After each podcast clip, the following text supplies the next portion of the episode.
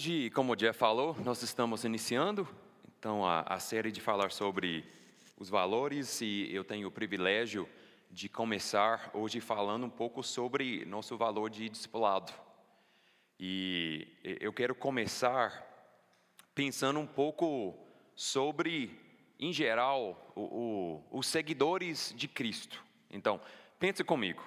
É, começar, começando Hoje eu quero pensar um pouco sobre é, quais são os termos que o Novo Testamento na Bíblia traz é, para referir aquelas pessoas que seguem a Jesus Cristo.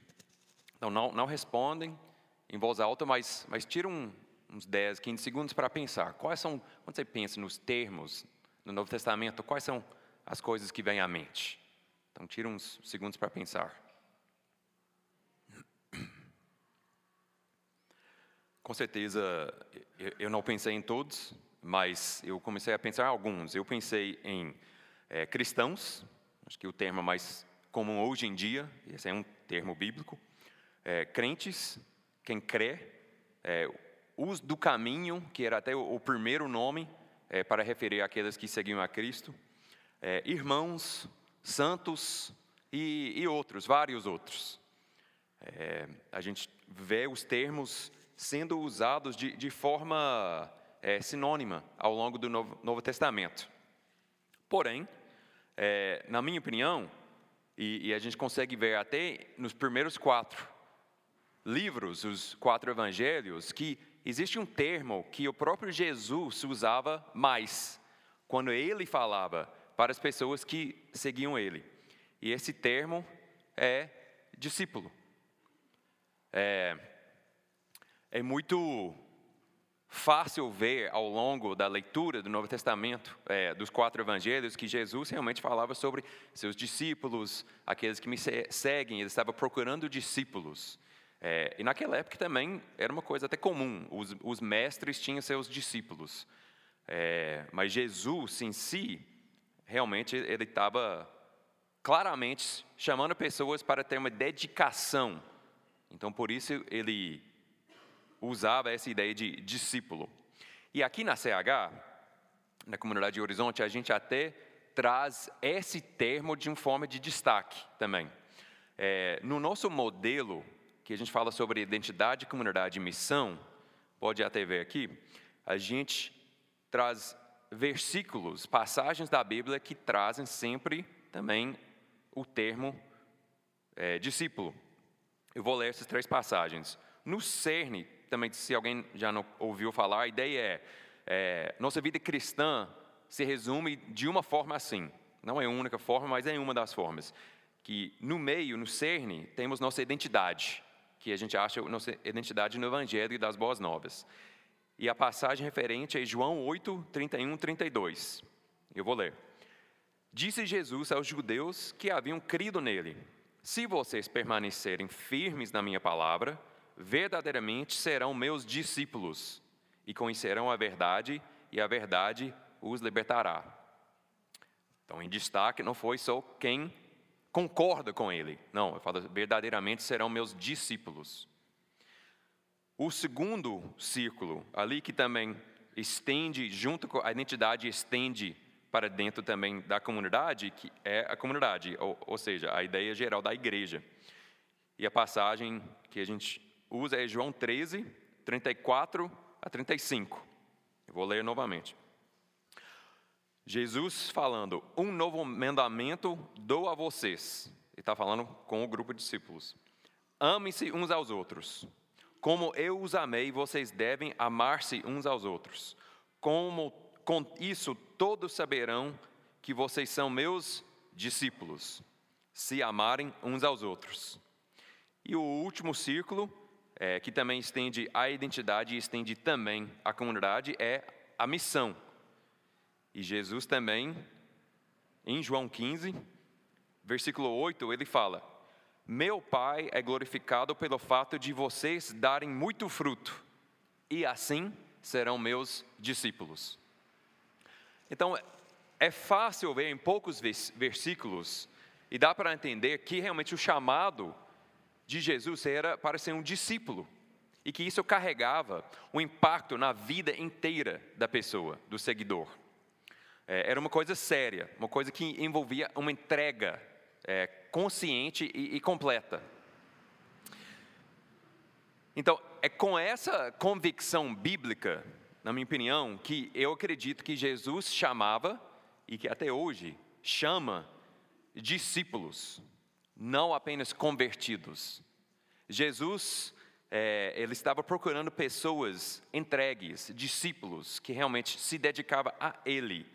É, não apenas pessoas que concordaram com seu ponto de vista, é, de uma forma meramente teórica. Não, é, ele falava que ele queria discípulos, e isso, a razão que isso é um, um valor da nossa igreja, é porque eu diria, como igreja, que é, é isso que almejamos para fazer discípulos de Jesus. É, não queremos nunca ser uma igreja de espectadores, de pessoas que assistem, pessoas que, que ouvem. Queremos pessoas que estão dedicados de forma completa com Jesus. Queremos fazer discípulos de Jesus. E, é, de uma forma é, resumida, eu pensei, não é bom então até tentar qualificar de uma forma simples o que seria então um discípulo. A gente leu algumas coisas, a identidade, comunidade de missão, mas eu quis é, resumir de uma forma muito específica. E eu pensei da seguinte forma: então, primeiro ponto, um discípulo é quem tem Jesus como Senhor e Salvador. Isso é o primeiro ponto, é inegociável isso. E isso é baseado em Lucas 9, 23 a 24, que também vou ler. Jesus dizia a todos: Se alguém quiser acompanhar-me, tem até uma versão da Bíblia que fala: Se alguém quiser se tornar meu discípulo, negue-se a si mesmo, tome diariamente a sua cruz e siga-me. Pois quem quiser salvar a sua vida, a perderá. Mas quem perder a sua vida por minha causa, este a salvará. O segundo ponto sobre discípulo é que Jesus é a cabeça de um corpo de discípulos.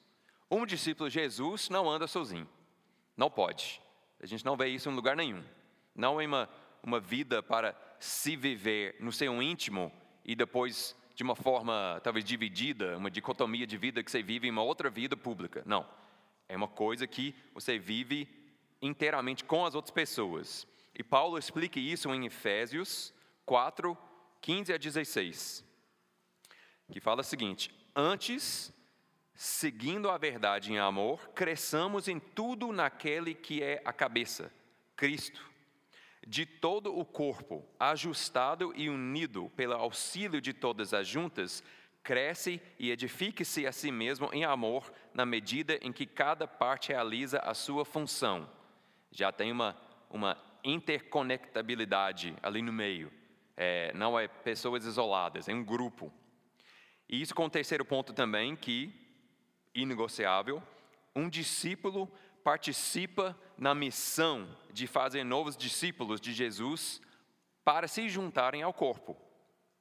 Foram com estas palavras que eu vou ler que Jesus confiou a continuidade do seu ministério na terra para seus amigos e seguidores mais próximos, em Mateus 28, 19 e 20, que até pessoas falam que essa foi a grande comissão, enviando.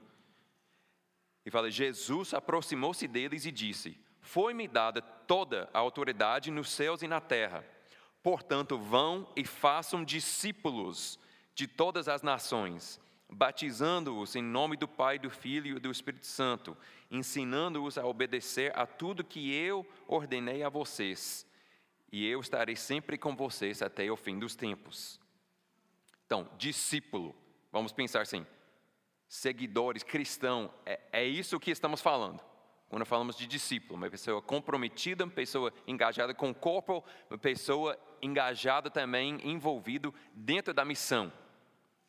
Um espectador não faz isso. Um espectador assiste de longe.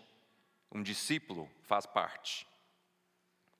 Então, partindo do entendimento que Jesus está chamando discípulos para fazer parte do seu corpo, e com isso a implicação é que engajemos no corpo, que também façamos parte da missão de fazer discípulos de todas as nações, nós temos que procurar a entender essa coisa que se chama discipulado. Então, o discipulado, também como valor da, da, da comunidade Horizonte, é essa que vamos entrar mais a fundo hoje. Ok? Em termos gerais e amplos, bem amplos, eu quero deixar claro que discipulado não é uma coisa, talvez, super diferenciado, super é, restrita. Porque, em formas gerais e amplas, eu diria que discipulado é o processo de um seguidor de Jesus Cristo amadurecer na qualidade de ser um discípulo, completamente comprometidos com o Mestre. Jesus, que é o autor e consumador da nossa fé. Então, ou seja, tudo que for em prol de ajudar, de instruir, de estabelecer alguém na qualidade de ser um discípulo maduro, dedicado em Cristo, na minha opinião, pode se qualificar como discipulado. Nós estamos discipulando a igreja. Nós estamos fazendo pessoas discípulos, mas dedicados a Cristo. Talvez é, tem outros termos para isso. E até honestamente eu diria, ao longo da história do cristianismo, e até hoje, claro, existem muitas boas iniciativas de inúmeras igrejas, ministérios, indivíduos, com o intuito de exercer seus dons com o fim de discipular os seguidores de Cristo em forma geral. Como falei, outros termos possam estar sendo é, utilizados. Mas a ideia, na minha opinião, é que são todos sinônimos, porque todos fazem parte de uma outra passagem de Efésios 4, um pouco antes do que eu já li, que é, é Efésios 4, 11 a 13. E essa é o Paulo está explicando sobre os papéis e as vocações dentro da igreja, com um fim específico. E é o que? Paulo escrevendo que ele, Deus, designou alguns para apóstolos, outros para profetas, outros para evangelistas e outros para pastores e mestres. Por quê? Com o fim de preparar os santos para a obra do ministério, para que o corpo de Cristo seja edificado, até que todos alcancemos a unidade da fé e do conhecimento do Filho de Deus e cheguemos à maturidade atingindo a medida da plenitude de Cristo. Ou seja, que pessoas possam ser discipuladas para se tornarem pessoas maduras, discípulos entregues, pessoas que estão fa fazendo um impacto no mundo, pessoas que estão na, na qualidade da pessoa que estão validando a mensagem e glorificando o nome de Cristo. Eu realmente acredito que, em geral, tudo isso faz parte de um discipulado. Mas e nós, na igreja? É isso que queremos dizer? Eu diria que, que não. Especificamente, nós queremos dizer outra coisa, porque uma igreja que se chama igreja tem que acreditar nessas coisas básicas. Essa é uma coisa, diria assim, a grande maioria das igrejas vão concordar nesse, nesse ponto. Tudo bem. Mas nós, é isso que nós queremos dizer ao falar aqui discipulado é um valor inegociável para a nossa igreja, eu acho que vamos conseguir ver um, um pouco mais a fundo o que queremos dizer com isso. Mas primeiro, eu quero voltar para olhar para a vida de Jesus.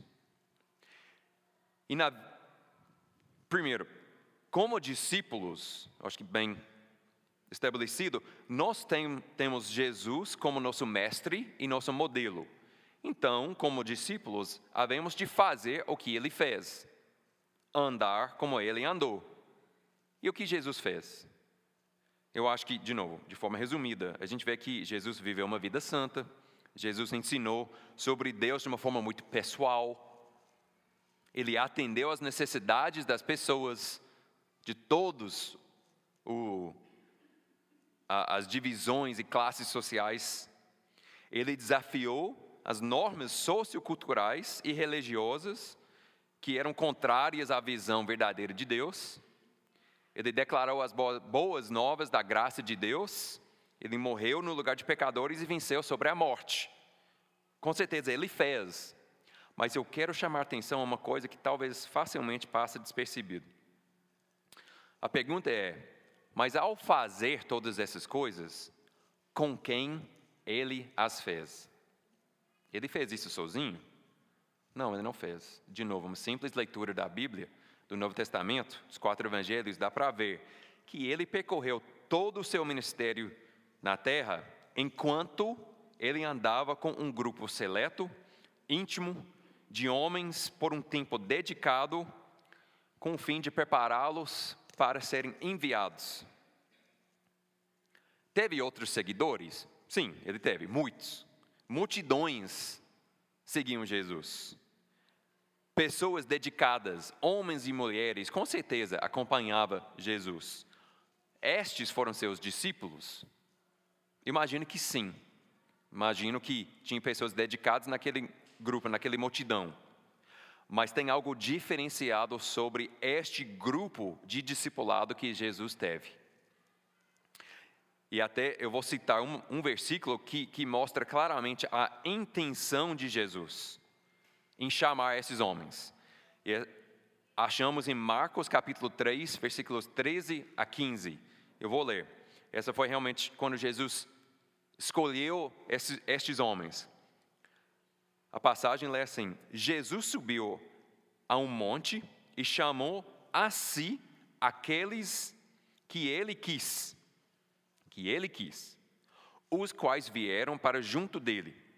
Escolheu doze, designando os apóstolos para que estivessem com ele, os enviasse a pregar e tivessem autoridade para expulsar demônios. Aquele parte que é sutil é super importante, na minha opinião. Ele chamou para que estivessem com ele. Outras pessoas seguiam, Outras pessoas faziam parte do, do grupo, da multidão, mas ele teve a intenção, ele teve a, o, o chamado específico para um grupo pequeno de pessoas, para que estes estivessem com ele. Então, Jesus, a gente vê que ele é, ele é nosso mestre, claro. Então, com isso, ele é nosso modelo, nosso modelo de, de seguir, assim que é um discipulado é um mestre e são os discípulos. Então Jesus é nosso modelo, mas também Jesus deixou o método para nós empenharmos. Ele empenhou o método do o que eu falo que nós referimos a como o discipulado vida a vida. Eu acho que tem um slide, tem um slide. É, o discipulado vida a vida. Depois, por favor, eu, eu peço para, para dar essa investida na, na leitura. Leia nos evangelhos como ele passava tempo com esse pequeno grupo de doze homens. Veja como ele explicava para eles pacientemente as parábolas que ele ensinava aos multidões. Ele ensinava nos multidões, mas depois o pessoal até perguntou: oh, Jesus, explica mais, não entendi. Ou ele até chegou e perguntou: Vocês entenderam? Não, então deixa eu explicar. Ele não fazia isso para as multidões, ele fez para esse grupo. Eles ouviram o mestre orar com intimidade com o Pai. Eles viram ele se retirar. Ele chamou eles para retirar com ele, para orar. E isso foi tão íntimo que eles até pediram para Jesus ensinar eles a orar. Oh, você ora de uma forma diferente, mestre. Nos ensina.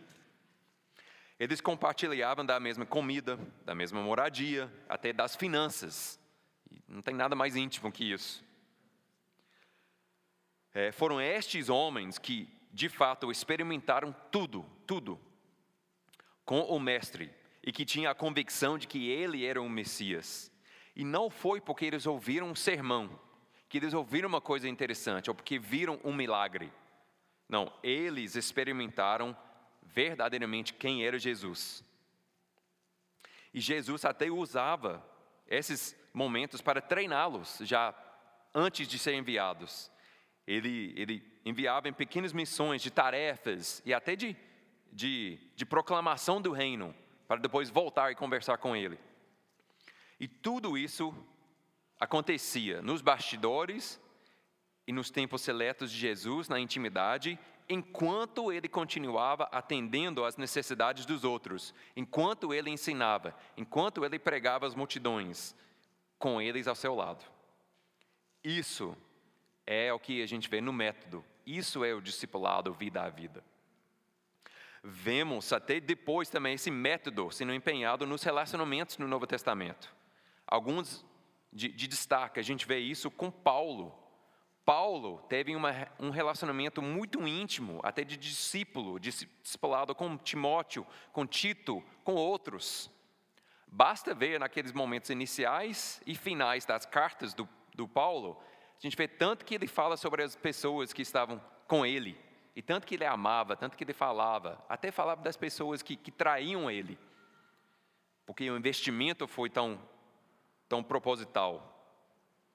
E tem até uma passagem que Paulo próprio, o próprio Paulo fala, que para mim é uma motivação há décadas e décadas de, de empenhar esse método como parte da minha vida, como parte do discipulado vida a vida, que é 2 Timóteo 2, 1 e 2.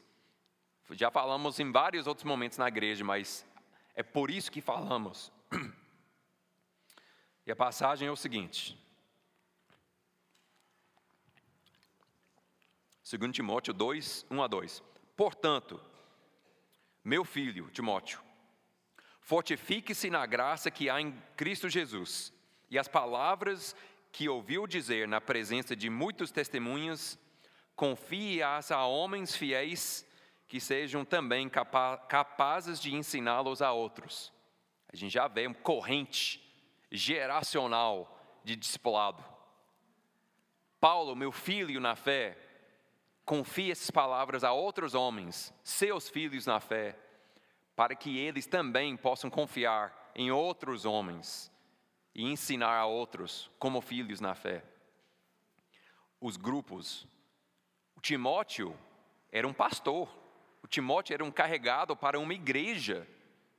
E o que que Paulo falou? Discipule, invista em pessoas que são capazes de repetir o processo. E na prática, aqui na igreja, como discipulado vida a vida, molda a comunidade de Horizonte? Eu diria que é, isso é um valor da nossa igreja, porque a gente não quer que seja um mero teoria e também que aconteça apenas nos bastidores. Nós queremos que, que faça parte, como até o Rafael que, que usa esse, esse termo que adorei. Ele fala que o discipulado tem que ser a espinha dorsal da nossa igreja, tem que ser a base, que tudo que a gente faz tem suas origens dentro do discipulado. Que é o discipulado que vai sustentar tudo que, tudo que fazemos para o crescimento espiritual na igreja. Pelo menos é nosso alvo. Em, em muitas vezes fracassamos, muitas vezes erramos o alvo, mas eu diria que é um valor porque é o que nós queremos fazer. E eu quero ler uma citação de um livro que eu acho que ajuda a entender um pouco mais sobre a vida de uma igreja com a base no discipulado. O livro é, chama A Arte Perdida de Fazer Discípulos. É um livro de antigo, até em português é, é até difícil achar, acho que é fora de circulação, é, mas é um livro que eu já li uns quatro ou cinco vezes. E eu vou ler um trecho logo no início, que ajuda a entender. É o seguinte: um pastor de uma igreja, sem grandes problemas e que crescia de forma saudável, é, enfrentava uma dificuldade bastante comum. Ele era muito ocupado. Os assuntos da igreja demandavam-lhe todo o tempo. De um lado, aconselhando pessoas e casais, do outro, atendendo outras necessidades e cuidando do ensino da igreja com pouco margem para investir em novos convertidos da igreja e menos ainda para ajudar os líderes atuais a crescerem. Mas ele alimentava um sonho. Às vezes trancava-se no gabinete, imaginavam um ministério diferente. Que bom seria, pensava, se eu tivesse um grupo de pessoas dedicadas, homens e mulheres maduros e qualificados espiritualmente, que, que pudessem me ajudar a resolver alguns dos problemas espirituais que surgem todos os dias na igreja. Ele não estava pensando naqueles membros de, da igreja que compravam as fitas com seus sermões e distribuíam entre pessoas carentes ou naqueles que trabalhavam no Ministério Social, prestando ajuda financeira, levando agasalhos e alimentos, ou ainda nos que colo é, col colaboravam na escola dominical ou nas questões administrativas. São todas coisas importantes, mas ele imaginava ter uma igreja cheia de pessoas que pudessem levar alguém a Cristo, guiando-o passo a passo desde a conversão até a maturidade em Cristo levando o convertido a uma vida de completa dedicação, compromisso, frutificação, a um, discipulado maduro e que, por sua vez, repetisse o mesmo processo com outras pessoas. Ele ficava ali, rindo consigo mesmo, na privacidade de seu gabinete, pois os sonhos que acalentava eram tão vívidos que quase podia tocá-los com as mãos mas logo caía na realidade que o telefone tocava. Mais um problema na igreja, e ele era o único pessoa capaz em toda a congregação para socorrer e ajudar. Deixava de lado seu sonho, pregava, pegava a Bíblia, fechava a porta do gabinete e saía para tratar mais um caso. Nossa igreja, para quem não sabe, nasceu de um discipulado vida a vida, frutificando e, e se multiplicando. Um grupo de líderes capacitados estavam se esforçando a discipular gerações de discípulos de Cristo. E aqui nós temos já fruto desses líderes originais. Discipulado faz parte de quem somos desde o início e queremos que continue sendo quem nós somos, independente do tamanho, independente da localização, pastores, presbíteros, o que quer que seja.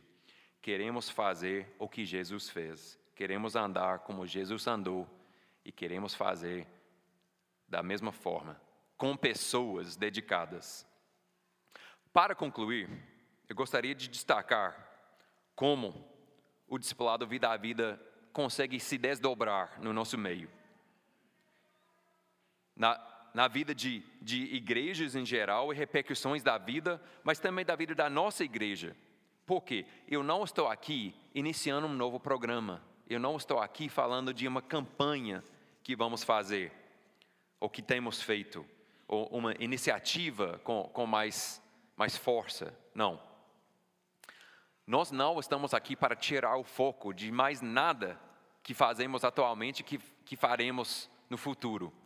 Vamos continuar fazendo muitas iniciativas, muitas coisas. O Ministério Infantil vai continuar, nosso grupo de louvor vai continuar, nossos estudos, nossas comunidades regionais, e eu espero que se multiplique ainda mais iniciativas, mais ministérios.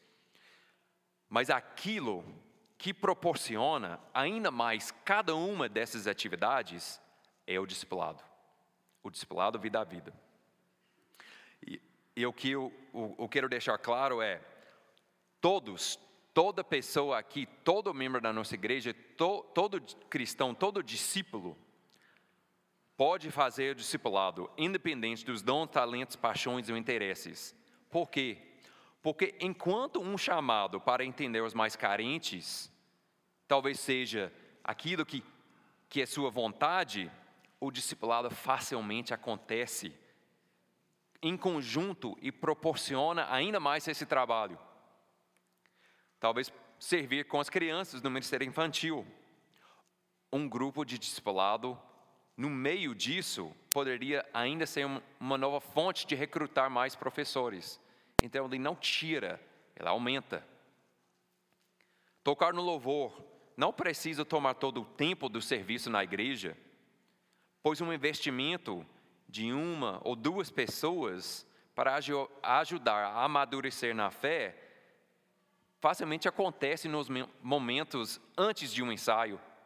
Marca um ensaio, chega uma hora antes. Faz aquele grupo, faz um, um incentivo ali no meio do serviço, o discipulado acontece. Dentro das famílias, nós não estamos falando para investir em outras pessoas além da sua família, para largar sua família. Longe disso. O chamado para o discipulado não é contrário à criação de filhos. A família foi a primeira instituição instituída pelo, pelo nosso Criador, pelo nosso Pai. E a família, na minha opinião, deveria ser o primeiro grupo de discipulado que experimentamos. Pais, levem os conceitos de discipulado para dentro da sua casa. Você vai ver o benefício. Crie seus filhos também para serem discípulos. E uma coisa também eu vou fechar com isso, que não pode faltar, não pode faltar, é que a realidade e o desdobramento de discipulado na nossa igreja é o evangelismo. Pode ser constrangedor, pode bater aquele medo, aquele insegurança, mas é o que faz parte da vida de, de um discípulo. A missão foi lançada. Jesus nos comissionou. Vá, fazem discípulos de todas as nações. Seu prédio é dentro das nações. Seu emprego é dentro das nações. Sua cidade, seu país, tudo isso faz parte. Jesus foi claro, logo antes de, de subir para o céu depois de ressuscitar, ele falou: Vocês serão meus discípulos. Onde? Em Jerusalém, Judeia, Samaria e até os confins da terra. Enquanto podemos passar muito tempo em estudo bíblico e oração íntima, serviço e pastoreio, se capacitando, sendo capacitados e ajudando a reproduzir, levando pessoas a Cristo, tem que fazer parte também nós não queremos só pegar dis, cristãos, discípulos já existentes e fazer discípulos melhores ou, ou mais maduros. Faz parte, mas não pode ser isso. Por quê? Porque logo vai acabar. Todo mundo vai, vai, vai chegar a um ponto de maturidade e aí falta matéria humana. Se discipulado, eh, desculpa, se evangelismo não fizer parte, é, vai fracassar estamos nos enganando de pensar sobre discipulado se não também pensar na reprodução e no evangelismo. E uma vez eu ouvi uma frase que me atingiu no íntimo do meu, do meu ser. Por quê? Porque eu estava até engajado num grupo discipulado, eu estava liderando um grupo, mas essa parte do evangelismo foi assim, ah, assim, a gente, eu vou falar, mas será que realmente assim, eu vou investir nisso?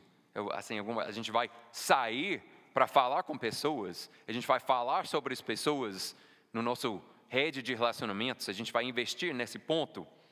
E foi um líder que chegou para mim e falou uma coisa que me atinge até hoje. E ele falou: O que adianta reproduzir homens estéreis? Pensa. O que adianta reproduzir homens estéreis? Porque ele falou: se você está produzindo pessoas que não são capazes de re reproduzir, seu fim vai chegar rápido. A corrente geracional vai acabar. Tem que fazer parte. A capacidade de ajudar alguém a estudar a Bíblia é importante. Capacidade de ajudar alguém a, a orar, super importante. Mas também o processo e a capacidade de se reproduzir tem que fazer parte. Senão, nossa igreja facilmente se torna um clube social. A gente se torna muito preocupado com a política, com a subcultura crente por aí, porque tem ninguém novo entrando. A missão que Jesus deixou é muito claro: fazer discípulos de todas as nações. E um discipulado que é levado a sério, e eu espero, o discipulado vida a vida que nós temos como valor inegociável aqui na CH, tem que fazer parte. Não é um programa, não é um evento, é, o espinho do, é a espinha dorsal do que fazemos como igreja, para a glória de Jesus Cristo. Jesus é nosso mestre. Temos que fazer como o mestre fez, andar como o mestre andou. Em arrependimento e fé, em um relacionamento pessoal com Jesus Cristo, nós somos seus discípulos. E adoraria ver daqui 5, 10, 20, 50 anos, novas gerações e novas gerações e novas gerações de discípulos, porque o discipulado continuou sendo espinha dorsal da nossa igreja. É por isso que escolhemos até falar em primeiro lugar sobre esse valor da nossa igreja. Então, eu espero que todos possam entender. Eu não acho que essa é uma mensagem nova, eu acho que muitos de vocês já ouviram, mas basta falar de novo, de novo, de novo, de novo. Isso é quem nós somos, isso é quem queremos ser, porque é Jesus que fez e nós, como discípulos, queremos imitar o nosso Mestre. Ora comigo.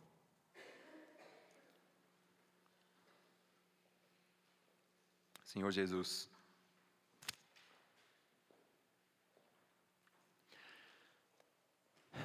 com alegria e, e com muita humildade, com muita gratidão, de poder ser chamado discípulo de Deus vivo que andou na terra e me chamou para carregar minha cruz e, e seguir diariamente, é uma coisa impressionante.